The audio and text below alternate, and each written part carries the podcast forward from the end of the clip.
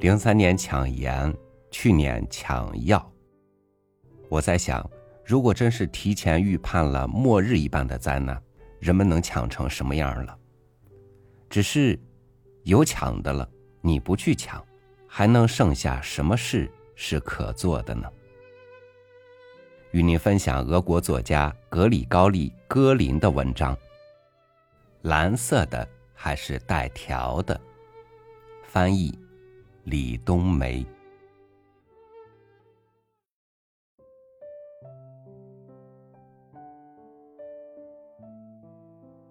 事情经过是这样的：去年秋天，单位派我到莫斯科出差。我到了莫斯科，先找一家旅馆安顿好随身带的东西。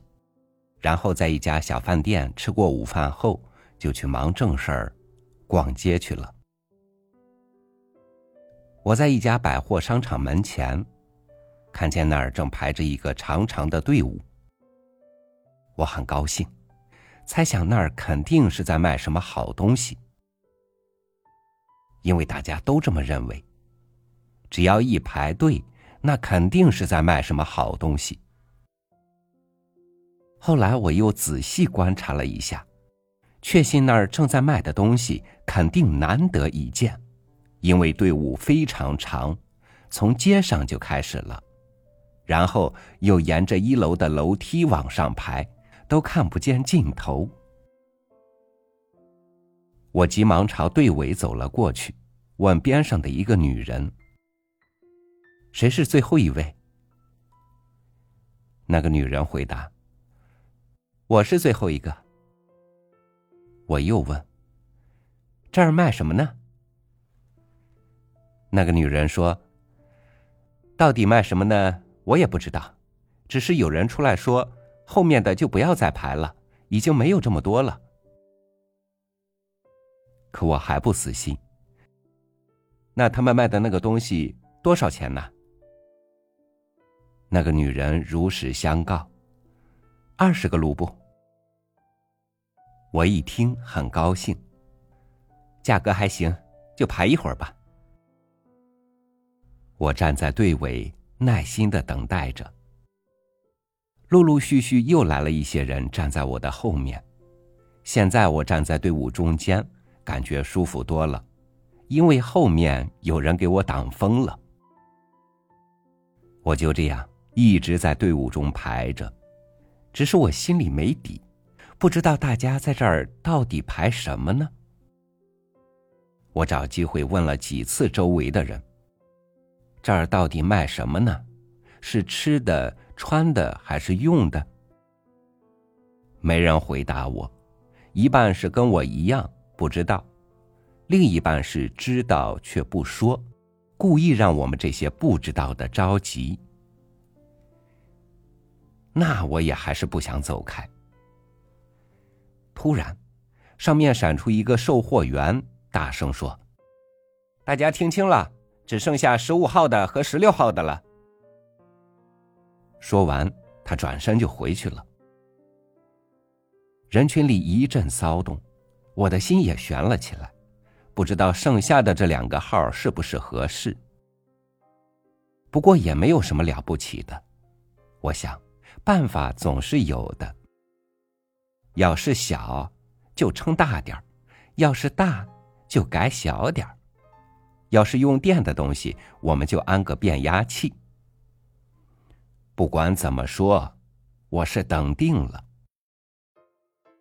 一个小时后，突然传出来一个消息，说这个东西也可以去一个什么三号柜台买，不用排队。既然不用排队，那就挤吧。于是众人蜂拥而上，把我夹在了中间。我被连推带拥的挤到了三号柜台前。一个女售货员朝我大喊：“你要什么？”我喘着粗气说：“就要你现在卖的这个东西。”她一听更火了：“我是问你要蓝色的还是要带条的？”我不得不央告她说。求求你了，你先给我看看什么样吧。可他真不给面子。你想得到没？这都包着呢。我已无可奈何。那就蓝色的和带条的各来一个吧。我交了钱，抱着两个盒子又开始往出口挤，感觉一个盒子重一点，一个盒子轻一点，里面好像有什么东西在晃动。周围的人还在挤来挤去，推推搡搡，一不留神就得被挤倒。突然，一个乌兹别克老头拦住了我的去路。好孩子，你卖给我一个吧，就为这个东西，我这都是第四次来莫斯科了。我说：“老爷爷，也许我能卖给你一个，只是你得先告诉我，我买的这是什么东西。”可老头的回答让我大失所望。这个东西用俄语我不会说，用乌兹别克语译不过来。我只好对老头说：“那你还是自己去挤吧，这个东西我自己也需要。”老头还想和我商量，我为了躲开老头，往旁边一侧身，结果脚被什么东西绊了一下。我从楼梯上滚了下去。第二天，我在医院里醒过来后，马上问值班护士：“护士，我的东西呢？”“什么东西？”护士问。“就是我买的那两个东西。”“你买了两个什么东西？”“什么东西？”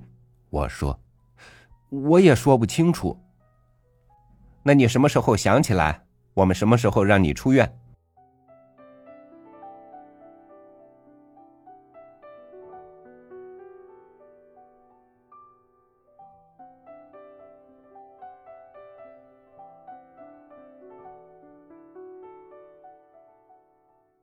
我们的经验是，好东西是一定要抢的，但是有时候很多的苦恼也是人们辛苦抢来的。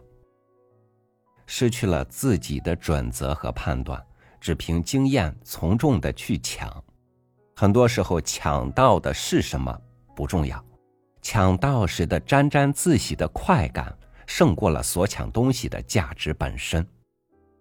所以，谁还去管抢到的会不会是个麻烦呢？管他呢，抢了再说。感谢您收听我的分享，我是朝宇，祝您。晚安，明天见。